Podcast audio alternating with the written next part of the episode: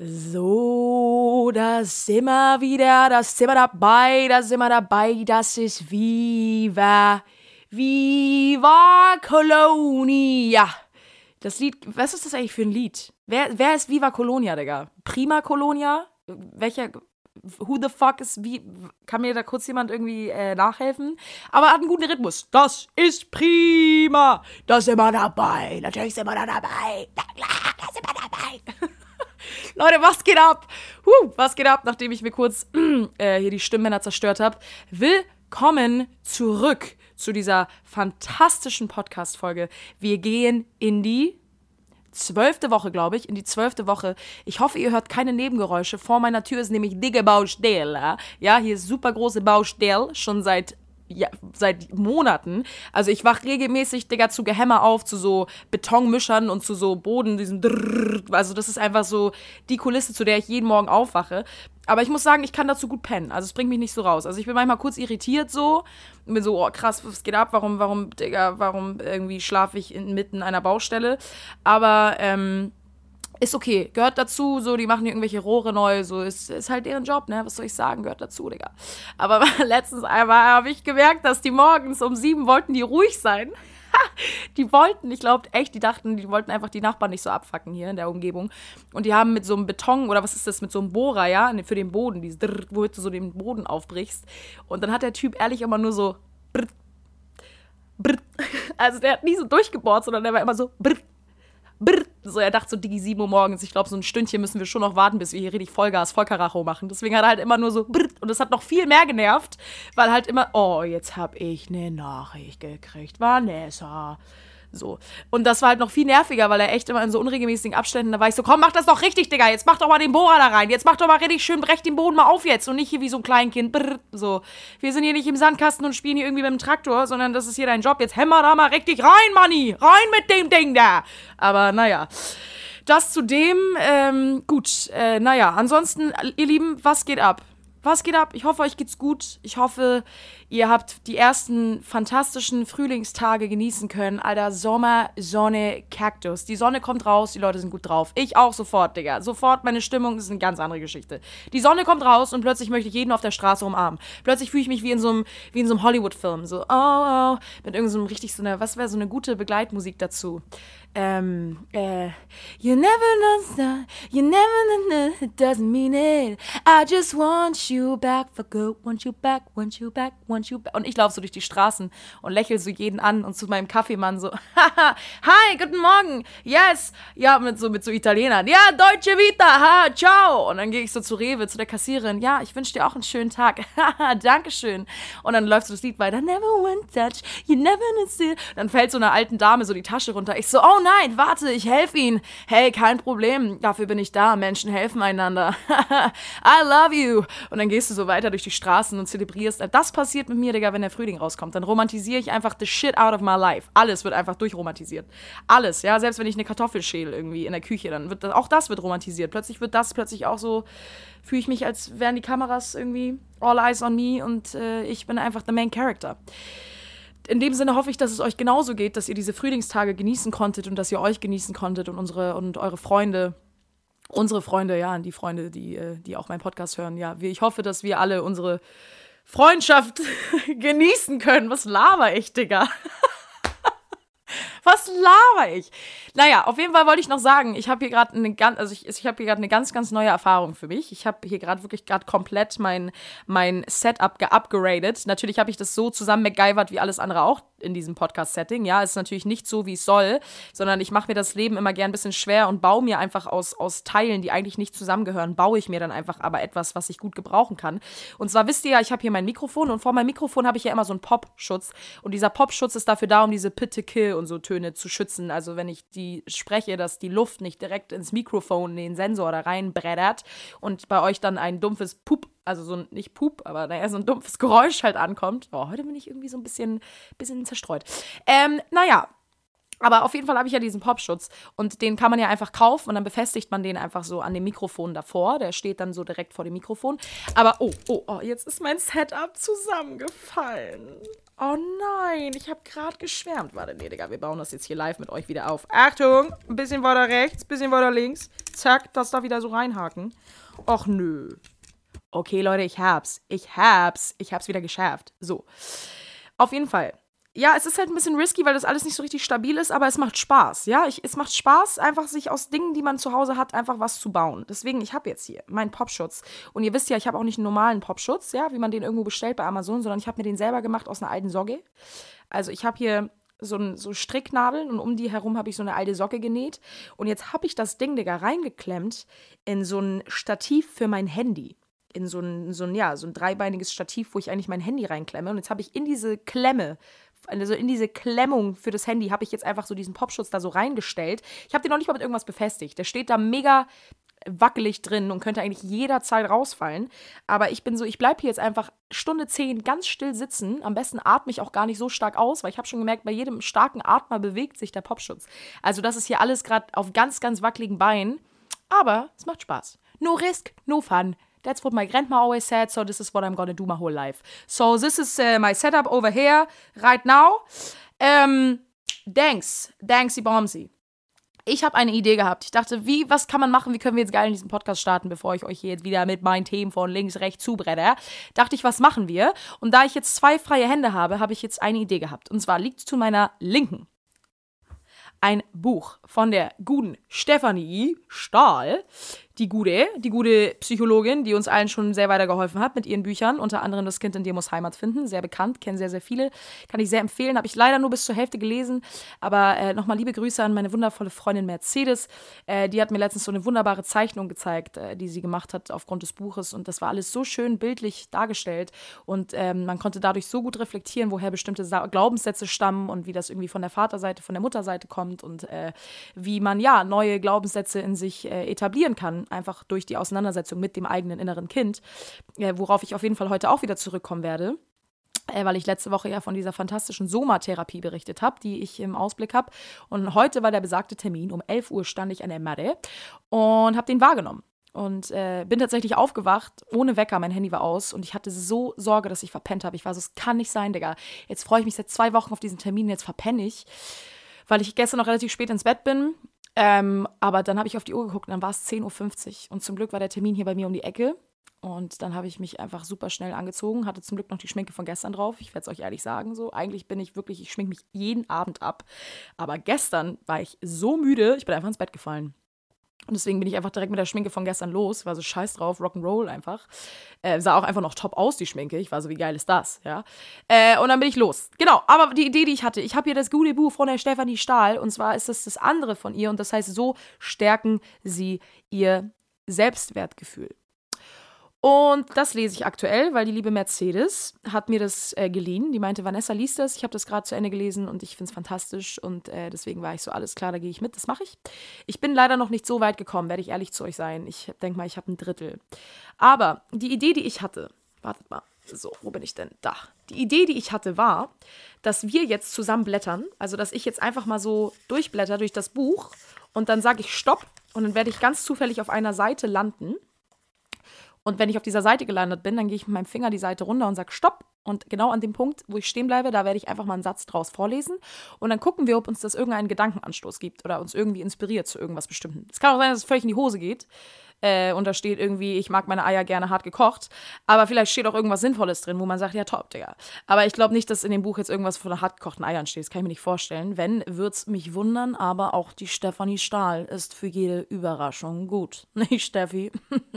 Steffi, Digga. Steffi, unsere Psychologin. Du hältst uns alle über Bord, Digga. Du hältst uns alle über Wasser. Wirklich. So. Aber, also, los geht's. Stopp. Okay, ich nehme die rechte Seite. Oh, ich liebe sowas ja, ne? Und stopp. Oh, okay. Oh. Um diesen Selbsthass aufzulösen, müssen Sie erkennen, dass Ihre Eltern Ihnen tiefes Unrecht zugefügt haben. Diese Erkenntnis ist jedoch bedrohlich. Genau darum ging es heute in meiner Therapie. Ich glaube es nicht. Was? Okay, nochmal. Um diesen Selbsthass aufzulösen, müssen sie erkennen, dass ihre Eltern ihnen tiefes Unrecht zugefügt haben. Diese Erkenntnis ist jedoch bedrohlich, weil sie eine Abkehr von den eigenen Eltern zur Folge hätte. Also halten sie lieber an ihrem Selbsthass fest, um die Beziehung zu ihren Eltern zu schützen. Sie geben ihren Eltern also Recht und nehmen die Schuld auf sich, nach dem Motto: Mein Vater hat mich zwar windelweich geprügelt, aber schließlich hatte, ja hatte ich es ja auch oft genug verdient. Wow, hierdurch vermeiden sie, dass sich die Welt, die sie gegen sich selbst hier, oh Gott, Entschuldigung, Leute, hierdurch vermeiden sie, dass sich die Wut, die sie gegen sich selbst verspüren, auf ihre Eltern richtet. Oh mein Gott. Oh mein Gott. Leute, ist das krass. Genau darum ging es heute in der Therapie, die ich gemacht habe. Und ihr müsst wissen, ich thematisiere ja auch viel über meine Eltern, ja, aber ich möchte meine Eltern auch so ein bisschen schützen.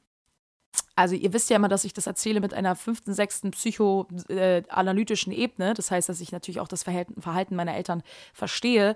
Aber natürlich kann ich nicht leugnen, dass dieses Verhalten meiner Eltern mich in der Vergangenheit nicht wahnsinnig verletzt und nachhaltig traumatisiert oder geprägt hat. Ja?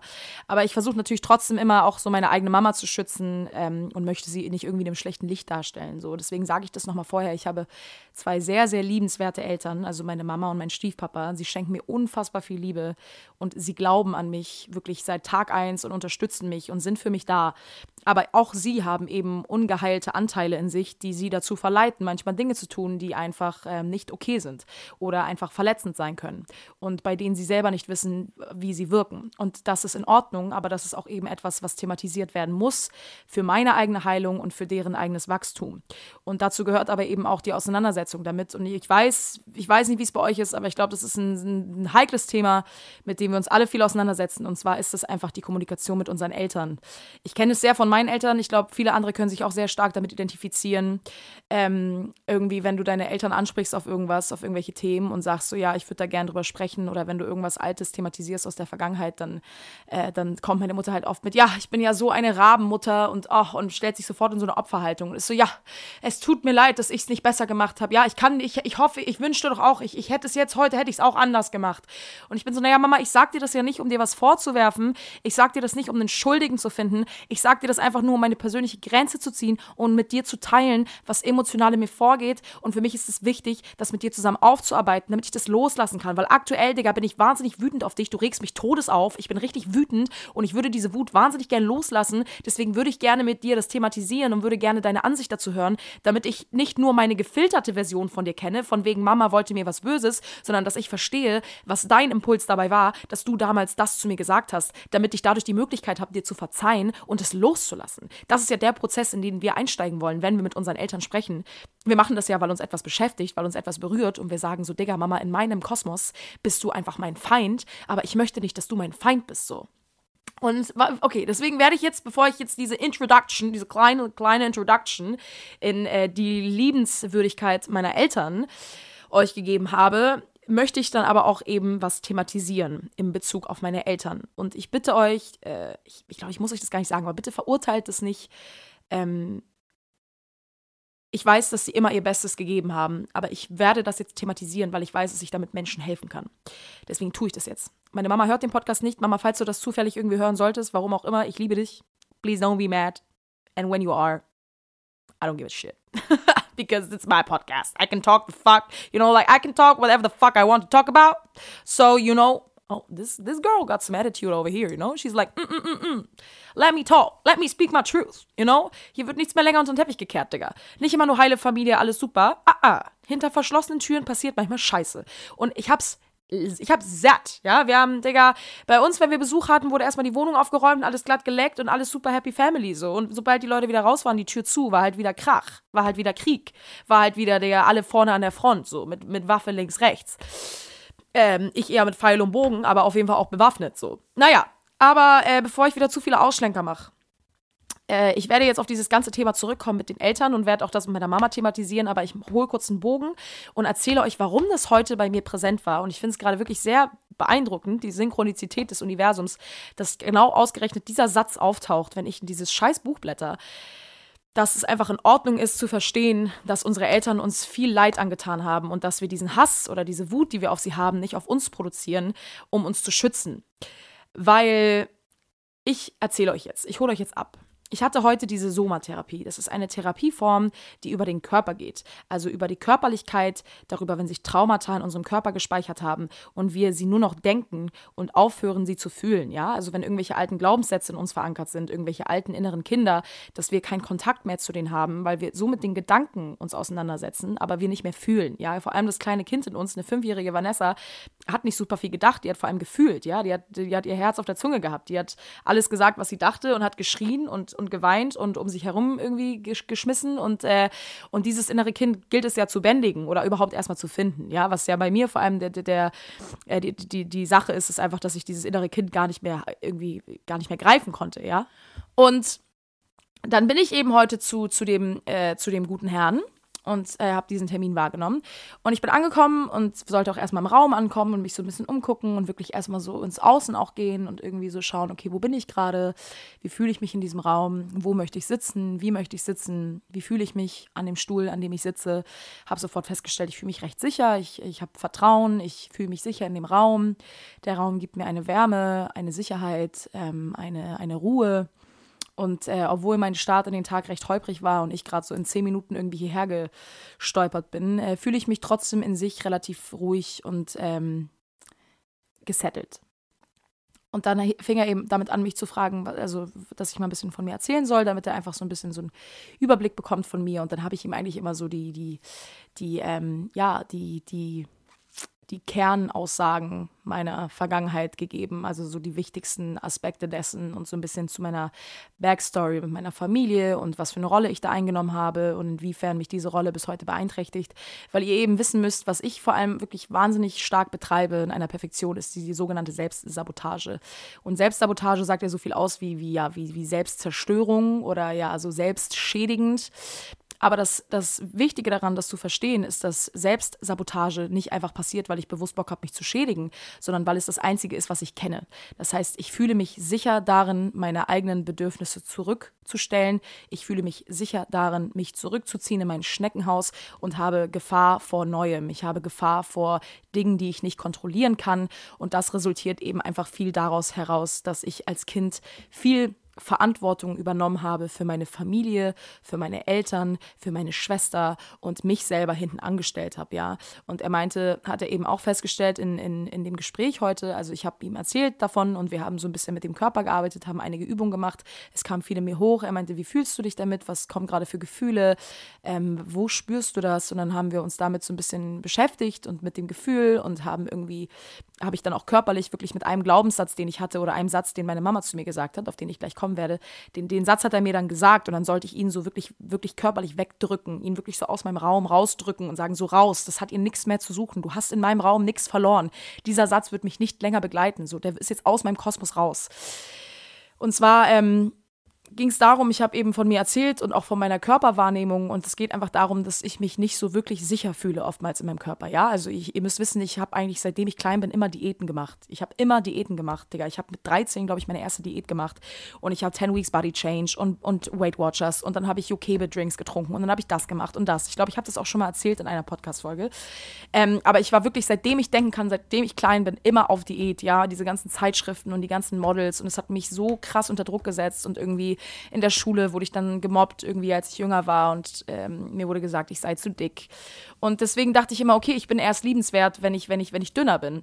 Und meine Mom wollte in erster Linie mir helfen, weil sie gespürt hat, dass ich als kleines Kind mich nicht so wirklich wohlgefühlt habe. Aber anstatt, dass sie, also nee, nicht anstatt, das klingt wie ein Vorwurf, aber leider hat meine Mama den Weg gewählt, mir zu sagen, Mann, Vanessa, wenn du, wenn du, also ich war dann schon ein bisschen älter, ich glaube so 16, 17 und ich wog auf jeden Fall ein paar mehr Kilos. Die Zahl will ich nicht nennen, weil es geht nicht um Zahlen und äh, ich möchte auch sagen, so jeder soll sich wohlfühlen in seinem Körpergewicht, egal ob mit Digga Konfektionsgröße 32 oder mit Konfektionsgröße 50, so jeder Körper ist schön.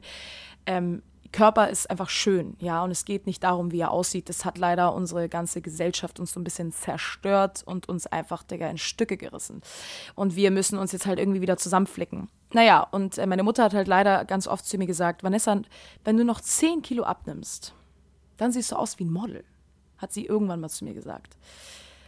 Weil es irgendwie darum ging, dass ich ihr gesagt habe, oh Mann, und ich fühle mich so unwohl und eigentlich habe ich doch so ein schönes Gesicht und eigentlich mag ich mich total gern, aber wenn ich mich im Spiegel angucke, dann finde ich mich total hässlich. Und da meinte sie halt irgendwie in dem, in dem Kontext so, boah, Vanessa, aber wenn du 10 Kilo abnimmst, ne, dann siehst du aus wie ein Model, also mit deinem Gesicht so und Digga, dieser Satz, es war einfach, der war so stuck in meinem Kopf, der war so stuck in meinem Kopf, dass ich seitdem wirklich immer wieder dachte, okay, noch 10 Kilo. Wenn ich diese 10 Kilo abnehme, dann werde ich, dann wird es mir besser gehen. Wenn ich diese 10 Kilo abnehme, dann werde ich glücklich sein. So, dann wollen mich, dann wollen, dann werden mich alle lieben, dann werde ich begehrt von den Männern und keine Ahnung. Und äh, das hat mich wahnsinnig gemacht, ja. Ich habe mich wirklich gehasst in meinem Körper und deswegen habe ich auch den Kontakt zu meinem Körper verloren, weil ich mich einfach nicht wohl und nicht sicher in meinem Körper gefühlt habe. Ich habe das Gefühl gehabt, der ist nicht richtig so, wie er ist. Und dadurch, dass ich halt sehr viel Verantwortung übernommen habe für meine Familie, so als meine Eltern sich geschieden haben, meine Schwester ähm, ja recht früh angefangen hat, so ein bisschen uns Probleme zu bereiten. Ähm, ähm, ich erzähle nicht so viel von meiner Schwester, weil das aber auch einfach ein wahnsinnig intimes Thema ist, über das ich, glaube ich, weiß nicht, ob noch nicht, aber auf jeden Fall erstmal nicht in diesem Podcast sprechen möchte. Das ist tatsächlich noch so ein kleiner Wunderpunkt an mir, ähm, mit dem ich mich selber noch so akut auseinandersetze, dass ich noch nicht bereit dazu bin, darüber zu sprechen. Ähm, und ich glaube, das ist auch völlig in Ordnung. Aber meine Schwester hat eben recht früh, äh, ja, uns viele, viele Sorgen bereitet. Wir haben uns viele Sorgen um sie gemacht. Und deswegen habe ich auch da immer wieder versucht, die Verantwortung zu übernehmen. Und da hat sich sozusagen so ein bisschen die Elternrolle verschoben. Also ich habe dann sozusagen die Mutter- und Vaterrolle für meine Eltern und meine Schwester angenommen. Und das habe ich einfach in dem Sinne gemacht, weil ich mich als Kind sicher fühlen wollte und weil alles um mich herum unsicher war. Also weil alles um mich herum irgendwie den Bach runter, äh, wie sagt man, den Bach runter? Es geht den Bach runter, den Bach runtergefallen, weiß nicht, den Bach runter runter, weiß ich nicht. Aber auf jeden Fall ist um mich herum alles zusammengebrochen und um mich herum war wahnsinnig viel Chaos und Streit und hast du nicht gesehen. Und dadurch, dass ich aber als Kind ein, ein, einen sicheren Hafen, ein sicheres Zuhause, eine sichere Familie haben wollte, habe ich versucht, das Ganze irgendwie mit meiner Harmonie wieder zurechtzubiegen und deswegen habe ich dann versucht, meine Eltern sozusagen zu, zu beeltern, ja, und habe versucht, denen irgendwie zu sagen, so nein, wir müssen eine Familie bleiben, ihr müsst zusammenbleiben und habe versucht, da irgendwie die Wogen zu glätten. Ähm, und das ist mir offensichtlich nicht gelungen. Natürlich, ich war ein kleines Kind, wie konnte ich das tun? Aber da habe ich mir eben wirklich mit Perfektion antrainiert, immer für andere da sein, erst für die Harmonie sorgen, so erstmal dafür sorgen, dass alle anderen in Sicherheit sind, dann kann ich erst sicher sein. Und deswegen wusste ich irgendwie gar nicht so richtig, wer ich bin, wenn ich nicht diese Rolle einnehme, sowohl für meine Familie als auch für meine Freunde. So wie kann ich für mich da sein? Wie kann ich auch Kind sein? Und deswegen fällt es mir auch so wahnsinnig schwer, nach Hilfe zu fragen. Ich finde es so schwer, nach Hilfe zu fragen. Ich kann jedem Hilfe geben, Digga. Aber ich selber nach Hilfe fragen, boah, das ist wahnsinnig schwer. Und das resultiert eben daraus, dass ich sehr früh als Kind sehr früh Verantwortung übernehmen musste und dass ich wahnsinnig schnell erwachsen werden musste. Ich durfte eigentlich nie Kind sein und ich durfte auch nie meine eigenen Gefühle fühlen, weil ich für die Gefühle der anderen verantwortlich war. Und das lässt mich eben mit meinen 24 Jahren dann zurück an so einen Punkt, wo ich irgendwie völlig apathisch und gleichgültig durch mein Leben laufe und mir irgendwie gar keine Ziele setze und keine Passion habe, weil ich einfach nicht in Kontakt mit mir bin. Weil ich einfach nicht in Kontakt mit mir bin und denke, Digga, wer bin ich? ich? Ich bin nur jemand, wenn ich für andere da bin. Ich bin nur jemand, wenn ich anderen helfe. Und dann ist eben was super krasses passiert es ging um diesen Glaubenssatz, ja. Also er hat mich angeguckt und meinte so, schieb mich mal jetzt weg. Und dann hat er mich angeguckt und meinte, Vanessa, wenn du noch 10 Kilo abnimmst, dann siehst du aus wie ein Model.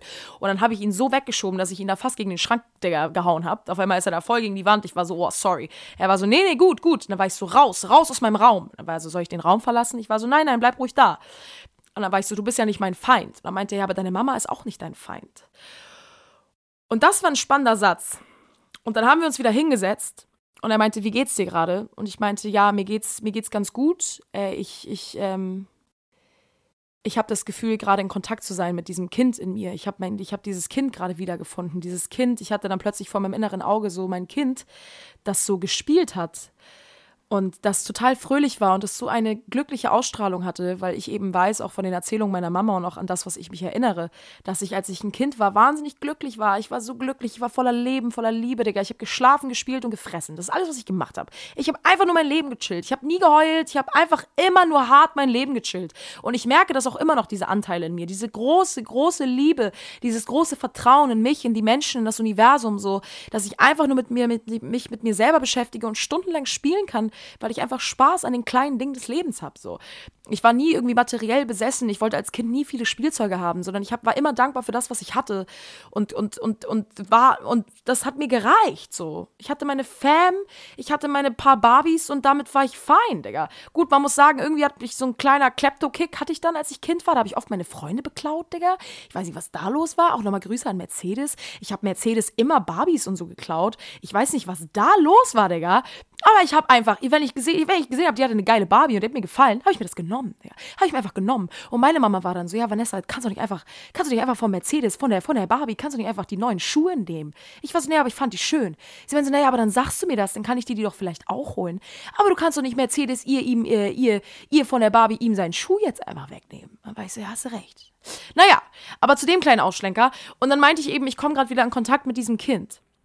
Und dann musste ich weinen, weil ich meinte, boah, ich habe das Gefühl, ich habe dieses Kind aus den Augen verloren gehabt. Das sitzt hier die ganze Zeit auf so einer Blumenwiese und wartet auf mich und wartet, bis ich zurückkomme.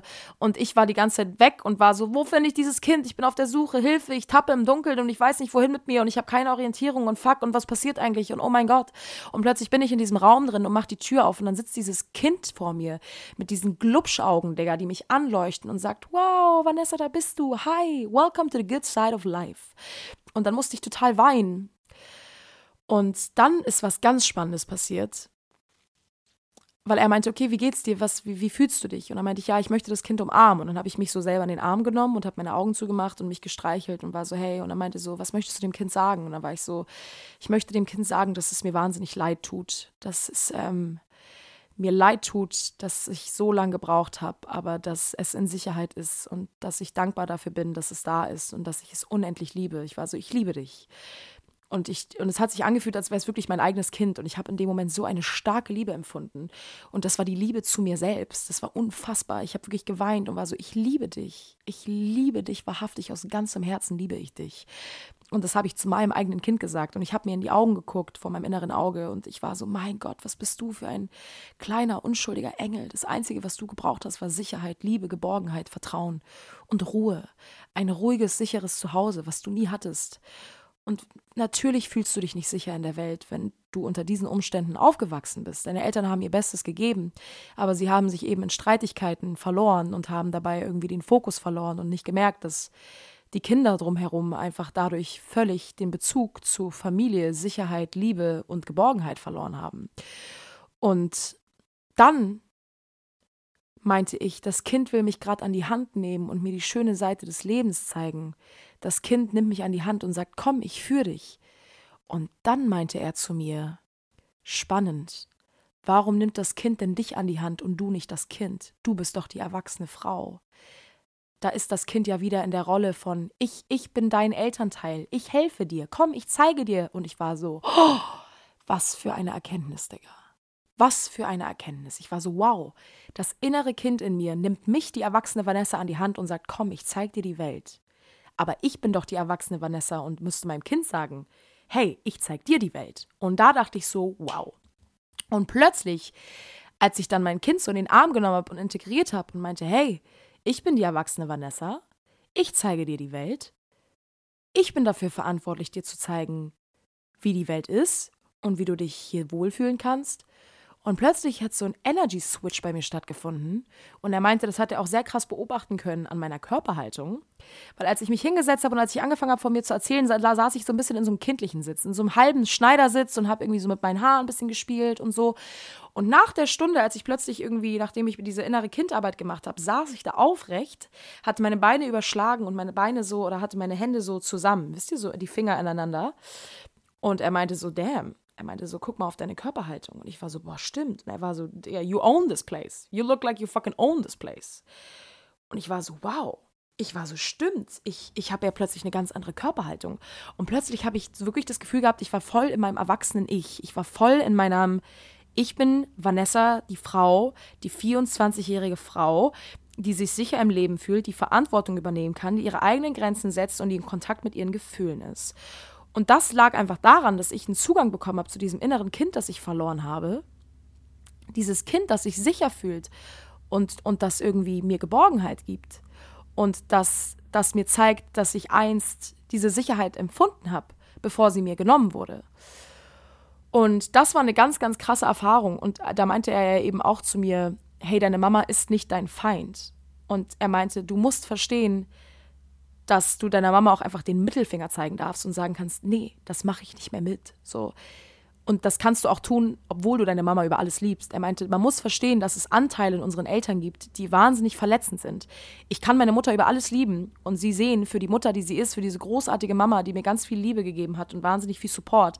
Aber da sind eben auch Anteile in ihr, die wahnsinnig schädigend für mich sind und die mich wahnsinnig verletzen und die mir sehr wehtun und die mich sehr traumatisiert haben. Und diese Teile darf ich nicht ignorieren, einfach nur, weil ich meiner Mama nicht verletzen will. Weil ich dadurch, dass ich so viel Verantwortung übernommen habe, wollte ich halt auch immer, dass alle in Harmonie sind. Das heißt, ich wollte meiner Mama das Schuldgefühl nehmen und habe das Schuldgefühl auf mich genommen. Ich wollte meiner Schwester das Schuldgefühl nehmen. Ich wollte niemanden schuldig fühlen lassen. Deswegen habe ich mich nie dahingestellt und habe gesagt, so Leute, jetzt mal Schluss. Jetzt einfach mal Schluss. So lasse ich mich nicht länger behandeln. Das habe ich nicht verdient. Das ist nicht okay. So könnt ihr nicht mit mir reden. Und meine Eltern haben einfach so Sachen gesagt zu mir, die einfach wahnsinnig verletzend waren. Und ich habe nie für mich eingestanden, sondern ich habe es immer über mich ergehen lassen und habe es dann mit mir selber ausgemacht und habe dann den Selbsthass eben hart gespürt, anstatt dass ich mich verteidigt habe und gesagt habe, so, nee Leute, so ist nicht. Und deswegen, Leute, das ist völlig in Ordnung und das ist normal. Wir waren Kinder. Wie, wie sollten wir uns gegen unsere Eltern stellen? So, das war die einzige, das war die einzige Sicherheit, die wir hatten. Wir brauchten unsere Eltern zum Überleben. Wir waren kleine Kinder. Wir hatten nichts außer unsere Eltern. Das war alles, was wir hatten. Die mussten uns zu essen geben. Die haben uns angezogen. Die haben uns in die Windeln gewechselt, Digga. Die haben uns ins Bett gepackt. Die haben uns zum Kindergarten gebracht. Die haben irgendwie uns zum Spielplatz gebracht. Ohne die hätten wir gar nichts geschissen gekriegt. Und wenn dann aber diese einzigen Bezugspersonen, die du hast, dich plötzlich verletzen und dir nicht, nichts, nicht gut tun und, und dir keinen sicheren Raum mehr verschaffen, dann ist doch klar, dass du irgendwann als Kind etablierst, okay, ich, ich muss mich hier durch die Welt durchkämpfen, ich muss meine eigenen Gefühle zu, zurückstellen, um mich zu schützen. Das heißt, diese Selbstsabotage, die ich betreibe, um darauf nochmal zurückzukommen, das mache ich aus Selbstschutz. Das mache ich, um mich zu schützen, weil ich glaube, dass wenn ich das anders mache, dass ich sonst in Gefahr bin. Weil ich, weil ich gelernt habe als Kind, wenn ich meine eigenen Gefühle äußere, mein, mein eigene, wenn meine eigenen Grenzen setze, dann, dann werde ich bestraft mit Liebesentzug. Aber wenn ich für alle da bin und wenn ich für Harmonie sorge, dann, dann, dann werde ich geliebt. Und dann, und dann ist Harmonie, für einen kurzen Moment vielleicht. Aber ich kämpfe mir halt hart ein ab. Und ich bin halt völlig lost, Digga, in, in, in, the, in the nowhere und weiß halt überhaupt nicht, wohin mit mir. Und, und natürlich habe ich dann dadurch diese Selbstsabotage betrieben, weil ich einfach Angst hatte. Angst vor meinem eigenen Potenzial, Angst vor meinem eigenen Können, Angst vor mir selber, Angst, was passiert, wenn, wenn ich mir Ziele setze und diese wirklich wahrhaftig verfolge, was passiert, wenn ich sie nicht erreiche, was passiert, wenn die Menschen mich nicht lieben, was passiert, wenn die Menschen mich nicht toll finden, wie gehe ich dann damit um, weil ich diesen Halt in mir selber nicht hatte, weil ich die Selbstliebe in mir selber nicht hatte und mich deswegen jede einzelne Kritik einfach völlig aus der Bahn geworfen hätte, weil ich, weil ich nichts hatte, woran ich mich hätte festhalten können, weil ich so im Außen war, weil ich so darauf gepolt war, dass das Außen mir zeigt, wie viel ich wert bin, dass ich übers Außen erst verstehe, dass ich es wert bin, geliebt zu werden, dass das Außen mich bewerten darf, dass das Außen überhaupt mich bewerten darf, dass das Außen so viel Macht über mich hat, dass egal was sie sagen, das mich aus der Bahn werfen kann. Und das ist eben das, was wir verstehen müssen, dass jede Aussage, die jemand über dich trifft und jede Meinung, die jemand über dich hat, nicht das ist, was du bist, sondern dass es deren Meinung gefiltert durch die Empfindungen, die sie haben, gefiltert durch das Weltbild, das sie haben, gefiltert durch das durch den Eindruck, den sie von dir haben. Aber du bist ja nicht der Eindruck, den Menschen von dir haben. Wir sind ja so komplexe Menschen. So komplexe Menschen mit so unterschiedlichen Attributen, dass niemals irgendwer, der dich fünf Minuten auf einer Bühne sieht oder irgendein, irgendein, weiß ich nicht, irgendein Dude, der dich zehn, weiß nicht, zehn Minuten bei dem Date kennenlernst oder kann oder weiß nicht, die können ja nicht wissen, wer du bist. Dafür sind wir doch viel zu komplex. Also warum machen wir uns so viel Sorgen darum, dass wir von irgendwem bewertet werden, wenn diese Menschen uns gar nicht kennen? Und dann hat eine Freundin von mir nämlich einen wahnsinnig wichtigen Ratschlag mir gegeben. Liebe Judy, Digga, was war das für ein fantastischer Satz? Sie meinte, Vanessa, du solltest echt keinen Fick auf Meinung von Leute geben, die du niemals um Rat fragen würdest. Und ich war so, puh, puh. Was jucken uns die Meinung der anderen? Wenn wir sie nicht mal um Rat fragen würden, wenn uns die Meinung von denen nicht mal wichtig ist. Warum ist denen dann die Meinung, also warum ist uns dann die Meinung von denen über uns wichtig?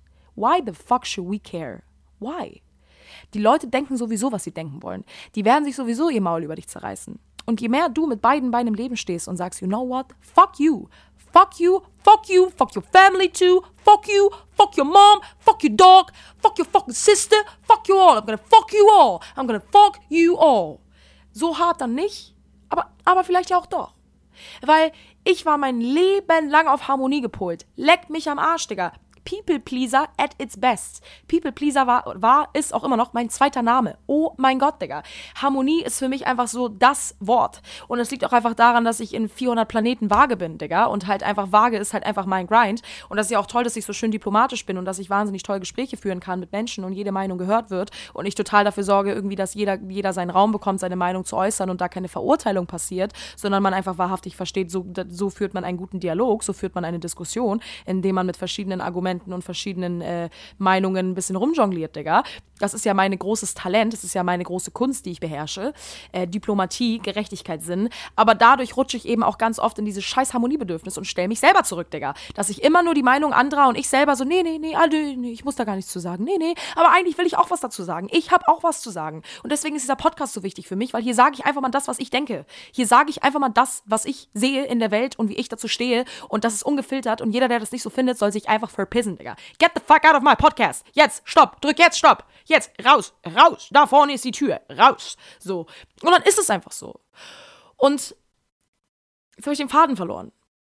Digga, es mir noch nie passiert im Podcast, dass ich den Faden verliere. Ihr seid live dabei. Ich habe den Faden verloren. Wo hole ich ihn mir wieder zurück? Wo ist er? Da ist er wieder. Genau. Und das meine ich mit dem Harmoniebedürfnis und mit dem Gespräch mit Menschen ich habe immer People gepleased. Ich habe immer Angst gehabt, was passiert, wenn Leute mich nicht mehr lieben. Ich habe immer Angst gehabt vor dem Konflikt, für mich einzustehen, meine Grenze zu setzen und zu sagen, so bis hierhin und nicht weiter. Aber wie wie wie wie krass zerfrisst dich das innerlich, wenn du dafür sorgst, dass es allen gut geht und alle in Harmonie sind, ja, und du nie irgendwo aneckst und bloß nie deine Grenzen setzt und du diese ganze Scheiße nur mit dir selber ausmachst. Und dann können Leute mit dir machen, was sie wollen, weil du alles einfach durchgehen lässt, weil du einfach viel mehr Wert darauf legst, dass andere happy sind und dass du um jeden Preis geliebt wirst, anstatt dass du einfach dich selber liebst, ja, und deine eigenen Grenzen setzt und selber für dich einstehst. Und das ist genau der Prozess, in dem ich mich gerade befinde, so, dass ich ganz, ganz krass meine Grenzen setze. Und ich muss sagen, ich sterbe tausend Tode, Leute. Für mich ist es so schwer. Für mich ist es so schwer, für mich einzustehen. Ich kann so gut für andere einstehen, aber für mich selber, oh mein Gott, madre mia, puta de nadre via, das fällt mir so schwer.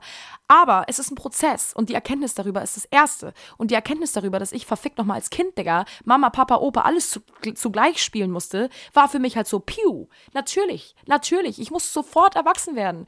Und deswegen muss ich auch bewusst oder darf ich bewusst, ich darf nach Hilfe fragen. Ihr dürft nach Hilfe fragen. Ihr dürft nach Hilfe fragen wir müssen nicht alles immer sofort alleine schaffen. Und dafür sind Freunde da, dafür ist Familie da. Und man sollte sich sicher fühlen in der Familie. Und traut euch ins Gespräch zu gehen mit eurer Familie. Traut euch für euch einzustehen. Traut euch zu sagen, das, was ihr da mit mir gemacht habt, das war nicht in Ordnung.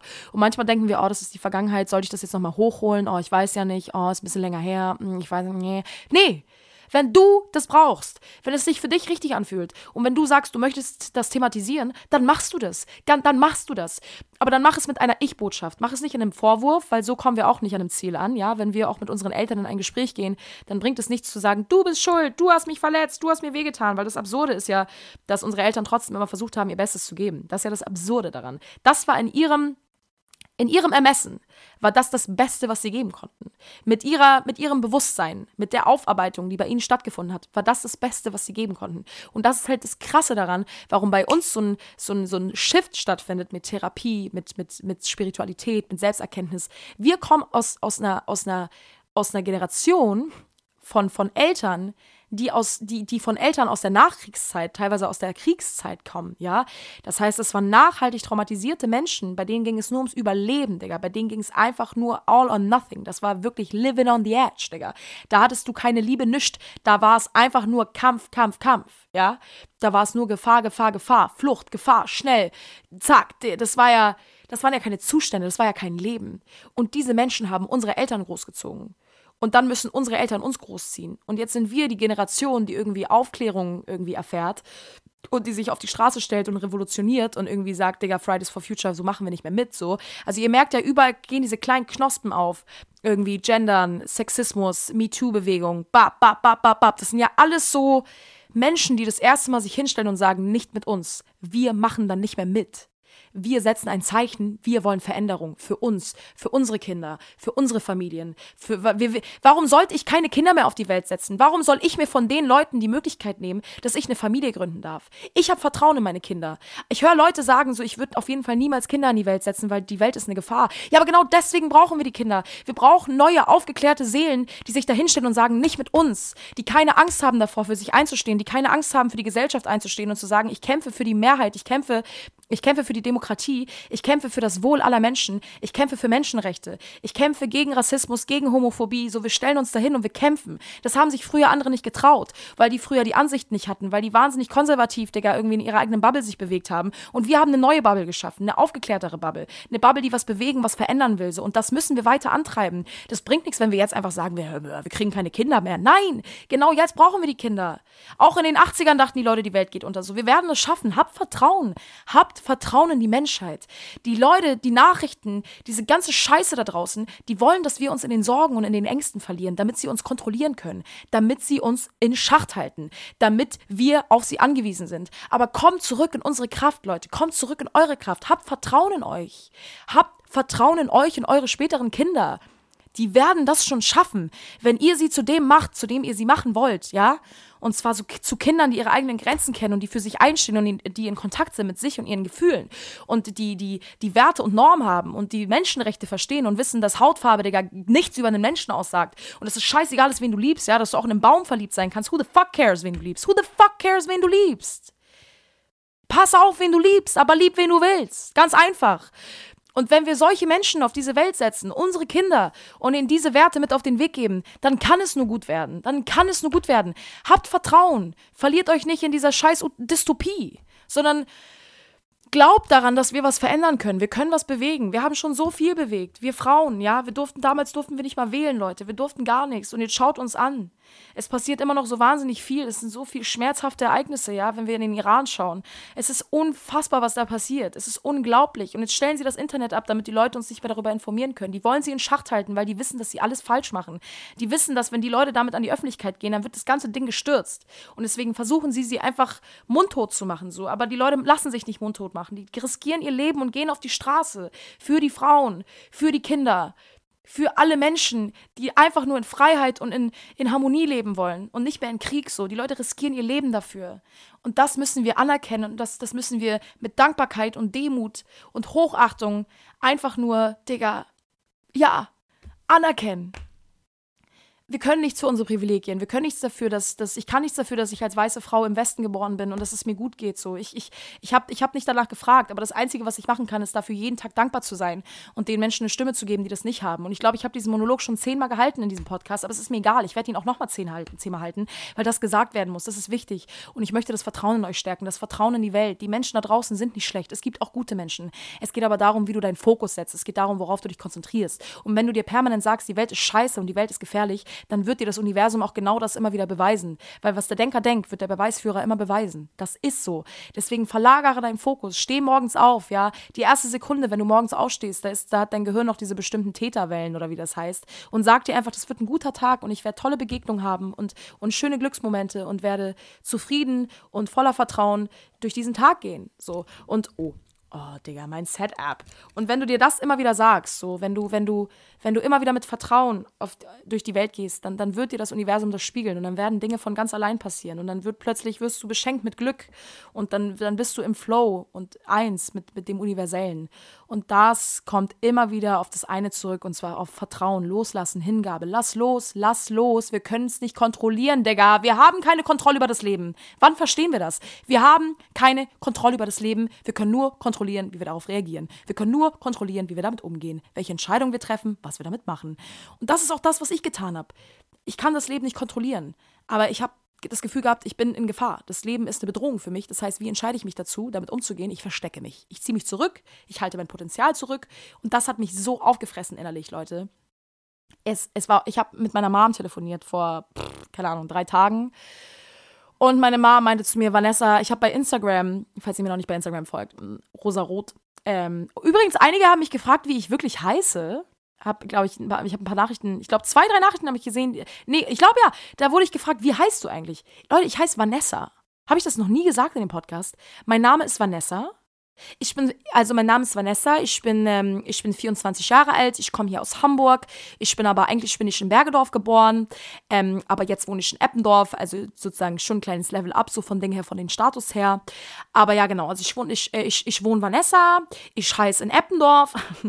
Und ähm, genau, bin 24 Jahre alt, bin Musikerin, mein ähm, Künstlername ist aber Rosa Roth weil ich sag mal so, ich, ich trage schon grundsätzlich einfach im Leben, ehrlich, ehrlich gesagt, einfach eher so eine rosarote Brille und versuche immer so ein bisschen diesen optimistischen Blick einfach auf alles, so einen Blickwinkel zu haben, ne? Also mich nicht in diesen ganzen Negativität und so zu verlieren, weil ich glaube, langfristig ist das echt einfach auch ein bisschen scheiße für den Psyche einfach, ne? Von den, für den, ähm, äh, nee, nicht Psyche, Psyche, Digga, Psyche. Aber äh, genau, deswegen follow mir on Instagram, rosarot. Äh. Und ich habe auf jeden Fall bei Instagram ein Cover hochgeladen ähm, von, von einem meiner Liebling, Lieblingskünstlerinnen, Digga. Wie nennt man sie? Jabba? Jabba? Ich glaube, ich habe es auch schon mal im Podcast gesagt. Ich habe ein bisschen das Gefühl, ich wiederhole mich. Auf jeden Fall habe ich ähm, dieses, dieses, dieses Cover hochgeladen und äh, meine Mom meinte halt am Telefon zu mir, sie war in Polen bei unserer Fam. Also eigentlich lebt meine ganze Familie in Polen, nur ein paar von uns haben es hier rüber geschafft, waren so, jo, wir, wir wollen nach Hamburg, wir, wir, also was heißt rüber geschafft? Das klingt ein bisschen blöd. Ich meine, wir sind einfach nur über die Grenze gefahren. Also wir sind einfach, ne? Aber auf jeden Fall lebt meine ganze Familie noch in Polen. Ähm, und dann meinte sie, Vanessa, ich habe ich hab, ich hab unserer Familie, also eigentlich jedem, von Oma bis Digga, bis Uroma, bis über den Cousin vierten Grades, meinte ich habe ich hab denen dein Video gezeigt und die sind alle einfach in Tränen ausgebrochen. Die haben einfach alle geweint. Und dann habe ich so angefangen zu heulen, Leute. Boah, weil mich das so mitgenommen hat, weil ich dachte, fuck, Vanessa, merkst du, was es mit Leuten macht, wenn du singst, merkst du, was, was für eine Wirkung du hast auf Menschen, wie, wie du sie berührst mit deiner Musik. Und dann musste ich so weinen und hatte so einen Schmerz, weil ich so dachte, warum versteckst du dich so, warum leugnest du dich so? Weil ihr seht die kleinen Goodies so, ihr seht die Covers, die ich hochlade bei Instagram, so, da, da habe ich mich mal hingesetzt und hab's mal gemacht, aber wisst ihr, wie viele Stunden und Tage und Wochen ich damit verbringe, nur an mir zu zweifeln und nur diesen ganzen Negative Self-Talk zu praktizieren und mich ans Klavier zu setzen und in Tränen auszubrechen, weil ich merke, da sind so innere Anteile in mir, die einfach so trauern und die so eine Sehnsucht danach haben, sich auszudrücken. Leute, ich habe so eine Sehnsucht danach, auf einer Bühne zu stehen und die Energie der Menschen zu spüren und einfach zu singen. Und ich mache es nicht, weil ich Angst habe weil ich Angst habe, was passiert, wenn ich es mache. Weil ich gehe den Weg gar nicht erst, sondern sag mir, ich, ich werde eh scheitern, weil ich nicht an mich glaube. Und weil ich denke, ich werde scheitern, gehe ich den Weg gar nicht erst weil ich so Angst davor habe zu scheitern. Aber darum geht es ja, dass das erwachsene Ich versteht, hey, selbst wenn du scheiterst, dann wirst du überleben. Selbst wenn du scheiterst, dann wirst du schon damit umgehen können. Selbst wenn es nicht so wird, wie du glaubst, dann kannst du höchstens daraus wachsen. So neben Scheitern, seh dich einfach, Digga, wir sind hier wie in so einem Game, ja. Wir sind ja alle irgendwie bei Candy Crush, ja. Und wir sind irgendwie die kleinen Figuren wie die Sims, die irgendwie durch die Gegend laufen. Und Scheitern ist immer wieder eine Möglichkeit für uns zu wachsen. Scheitern ist für uns immer wieder nur ein Feedback. Aber für mich ist Scheitern eben noch etwas, was mich in meinem Selbstwert kränkt, weil ich mich so krass darüber definiere. Und ähm, deswegen kommuniziere ich das auch so klar mit euch, weil ich einfach ganz arg in diesem Prozess stecke von Vanessa, hab Vertrauen in dich, schreib diesen Song einfach fertig. Ich habe noch nie einen Song fertig geschrieben. Ich schreibe immer nur eine Strophe, Refrain fertig, weil ich immer Angst habe, dass er nicht gut wird. Und und ich liebe es, auf der Bühne zu stehen, ja. Ich stand in der Vergangenheit immer schon auf der Bühne. Also, wenn ich dann auf der Bühne bin, dann bin ich voller Selbstvertrauen, Digga. Ich fühle mich so zu Hause auf der Bühne, da kann mich niemand von wegzehren. Ich kann da stundenlang stehen. Und je mehr Leute da sind, desto geiler ist das, ja. Also, diese Aufregung, das ist für mich eher was Positives. Aber der Prozess dahingehend, die Auseinandersetzung mit mir allein, in Kontakt mit Leuten, geht voll klar. Aber mit mir alleine bin ich einfach lost, Leute. Ich bin lost. Und ich zweifle so krass hart an mir und denke mir so, what the fuck? So. Und jetzt habe ich halt einen Gedanken gehabt, ich möchte eine Band gründen.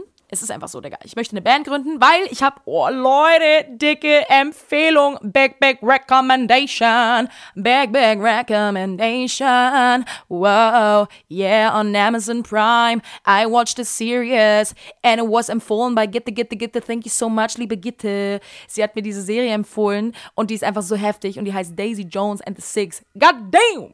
God damn, that's a good series, my man. Like, this is some good stuff. This is some, like, for musicians, though, this is inspiring thing that's a little bit wild, you know, like sex, drugs, rock and roll and shit, you know, heartbreaks and stuff. But it's fucking insane. It's good. It's tasty. It's juicy. It's delicious. It's nice. It's moist. it's good. Ich liebe die Serie. Ich hab die so weggebinged, alle, als gibt's keinen Morgen mehr. Ich hab die so weggeknallt. Eine Folge nach der anderen habe ich mir reingefahren, weil das so nice war. Daisy Jones and the Six geht so um so eine Band, die sich gründet in den 70ern. Bap, bap, bap. Mega heftig, super cool. Viel mit Drogen, wie man sich verliert in der Musikszene. Und wie man irgendwie, wenn man seine eigene Trauer nicht verarbeitet hat, irgendwie die Mucke einem auch nicht mehr helfen kann und man denkt so, boah, und dann kommst du eines Tages an der Spitze an und bist Superstar und dann bist du happy, aber ah, ah.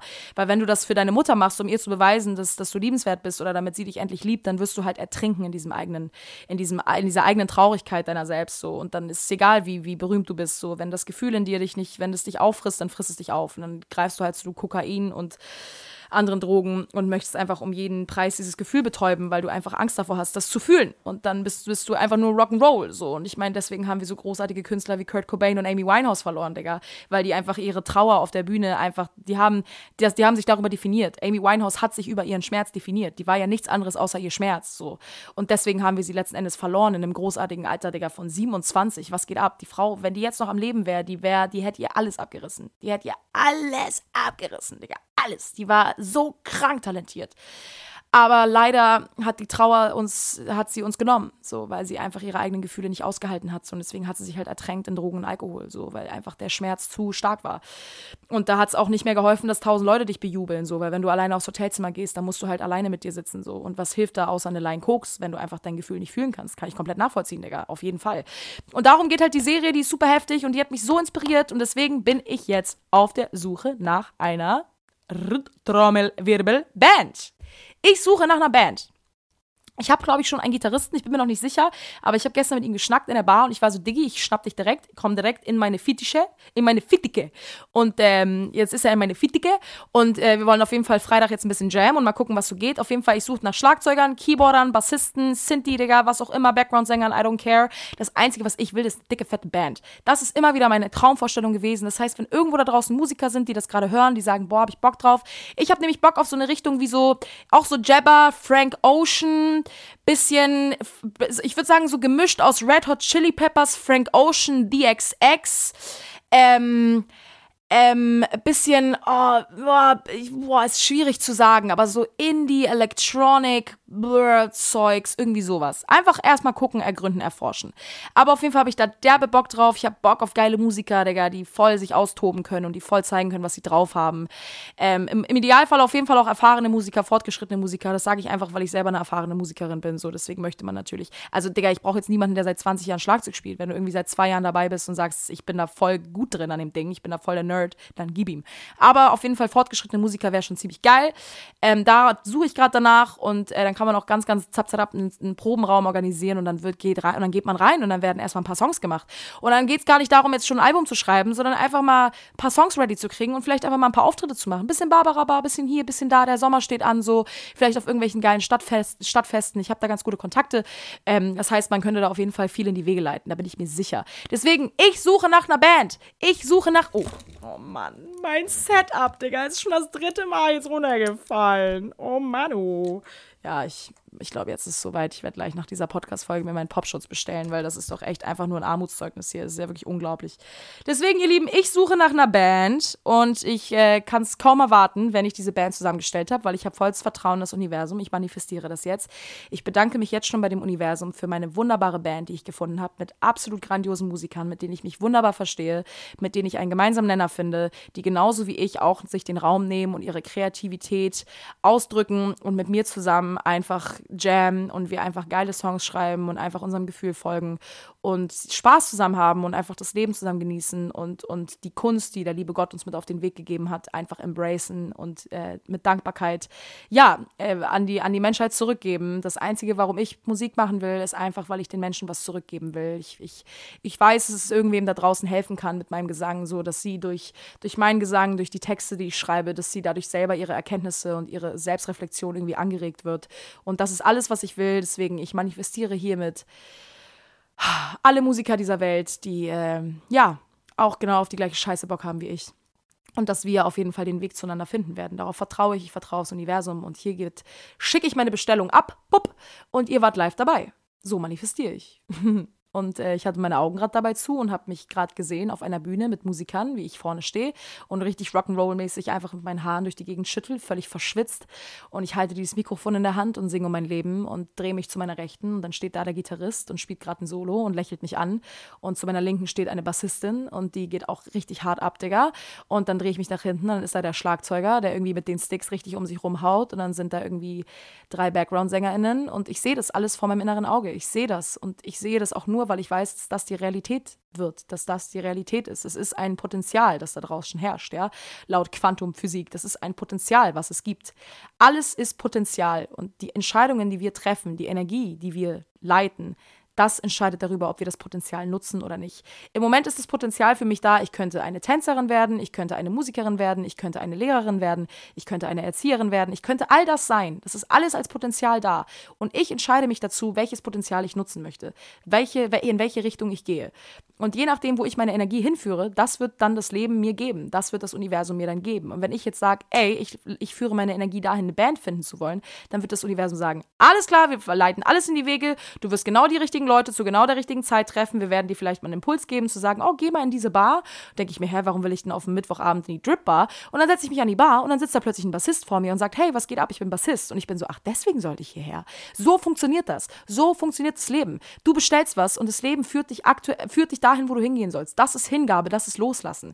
Das ist Bauchgefühl, das ist Intuition. Vertrau darauf, dass deine Intuition dich dahin führt, wo du hin sollst. So, Digga, kann man die Liebe seines Lebens treffen. Du gehst auf irgendeine Party, auf die du eigentlich keinen Bock hattest und deine Freunde sind so, ach komm schon, Vanessa, komm nur ein Drink. Und dann bist du so, oh Mann. Na gut, okay, dann nehme ich halt den einen Drink. Mein Gott, irgendwas sagt mir, vielleicht sollte ich doch hinkommen. Und bah, plötzlich steht er da. Plötzlich steht er da, Prince Charming. Du denkst, oh mein Gott, deswegen sollte ich hierher kommen. Deswegen vertraut darauf. Nichts passiert einfach so. Alles hat einen guten Grund. Jeder Mensch, der in unser Leben tritt, kommt mit einer Aufgabe, kommt mit einer Erkenntnis. So, und habt Vertrauen in das Universum, lasst los und gebt euch dem hin und sagt, okay, alles klar. So wie du willst, lieber Gott oder lieber, Digga, weiß ich nicht, lieber Allah, lieber Buddha, wer auch immer uns da oben schützt, so Vielleicht ist es auch nur ein kleiner Wurm, ich weiß es nicht. Aber wer auch immer du da draußen bist, so, ich vertraue dir. Ich vertraue dir und ich vertraue dem Plan, den du für mich geschrieben hast, den ich für mich geschrieben habe.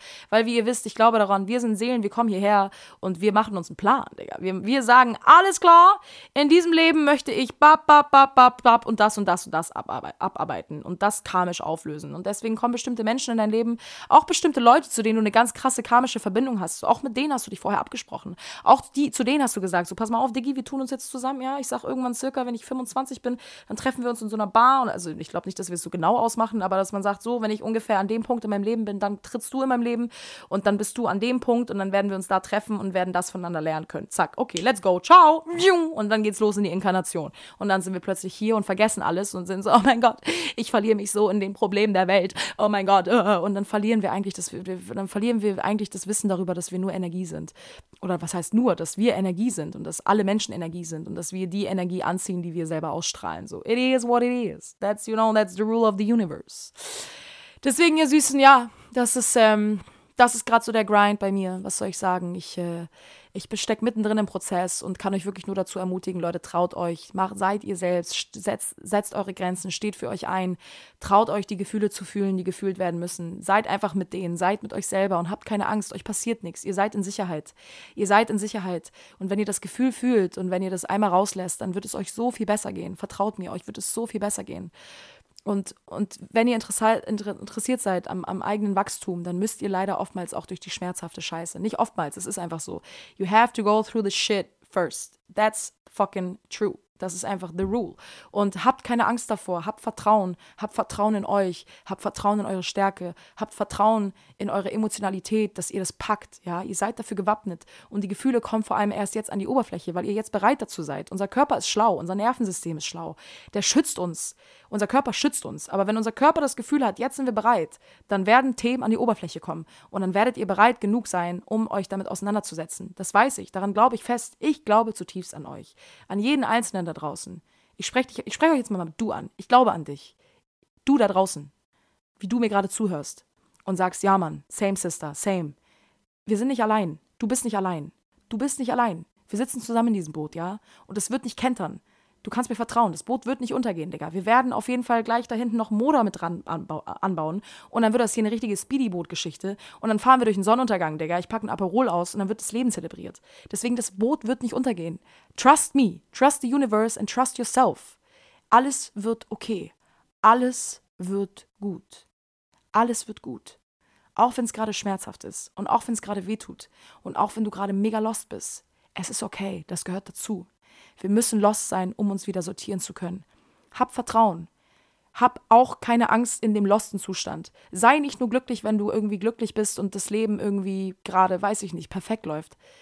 Sei auch dankbar für die Momente, in denen es dir nicht so gut geht. Das ist Wachstum. Du bist in Kontakt mit dir. Vergiss es nicht. Wir haben nur uns selbst. Wir haben nur uns selbst. Wir sind alleine auf die Welt gekommen, wir werden auch alleine wieder gehen. Menschen kommen, Menschen gehen. Sie lieben uns, sie lieben uns nicht, sie hassen uns, sie haben ihre Meinung über uns. Das Einzige, was bleibt, bist du und wie du dich selber siehst und wie du dich selber liebst. Deswegen pflege dich wie eine kleine Pflanze. Gieße dich tagtäglich ein bisschen. Gib dir mal ein bisschen Dünger. Manchmal vergisst man zu gießen, dann trocknet sie ein bisschen aus. Du denkst, oh shit. Und dann kriegt man es wieder hin. Aber fang an, dich um dich zu kümmern. Fang an, dir den Raum zu geben für deine Gefühle, für dein Potenzial, Du bist es wert, geliebt zu werden. Und es muss dir keiner sagen, damit du es weißt. Das weißt du einfach, weil du deinen eigenen Wert kennst. Kenne deinen eigenen Wert. Kenne deinen eigenen Wert. Und dann lasse nur noch Menschen in dein Leben, die diesen Wert genauso kennen. Ich liebe mich. Und das Einzige, was ich möchte, ist Menschen in meinem Leben zu haben, mit denen ich diese Liebe teilen kann. Aber ich liebe mich. Und aus dieser Liebe heraus teile ich gerne. Aber ich lasse mich nicht von Menschen lieben, weil ich meine eigene Liebe verloren habe und deswegen diese Bestätigung brauche, um dieses Loch zu füllen. Nein. Und das ist okay, wenn wir das tun. Auch ich tue das noch oft. Aber das Wichtigste ist, das zu erkennen, es aufzulösen und zu verstehen, was darunter liegt. Ein vermindertes Selbstwertgefühl, wenig Selbstvertrauen oder was auch immer. Aber du bist nicht allein. Wir sitzen alle im selben Boot. Und auch die Leute, die auf Instagram irgendwelche coolen Stories posten und vermeintlich ein supergeiles Leben führen, auch die haben ihre Struggles. Jeder einzelne von uns. Und auch die erfolgreichsten Menschen dieser Welt, die haben auch Ängste. Das Einzige, was sie tun, ist sich dazu entscheiden, der Angst nicht zu viel Raum zu geben. Sie haben auch Ängste, sie zweifeln auch an sich. Aber sie nehmen die Angst eher als Ansporn und sagen, weißt du was, die Angst ist da, aber das Vertrauen ist größer. Ich gehe gegen die Angst an. Ich gehe da durch. Ich gehe da durch. Ich mache es einfach. Ich ziehe es durch. Wir haben alle Angst. Angst ist ein normales Gefühl, das gehört zum menschlichen Dasein dazu. Aber du entscheidest, ob die Angst dich kontrolliert oder du die Angst.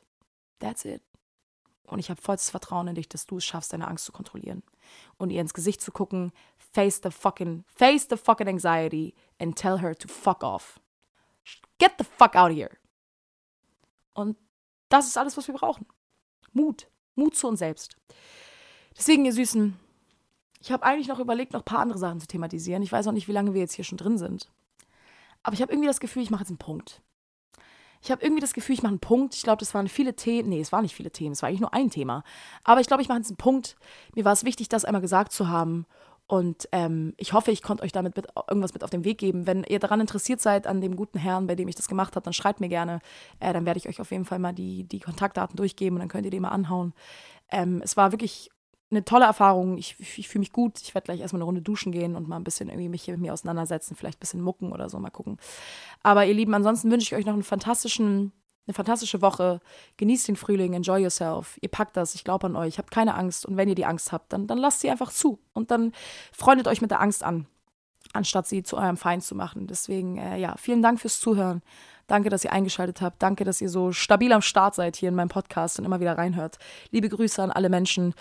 Und äh, Kuss, Hugs, see you next week. Bye bye, adios. Hasta luego.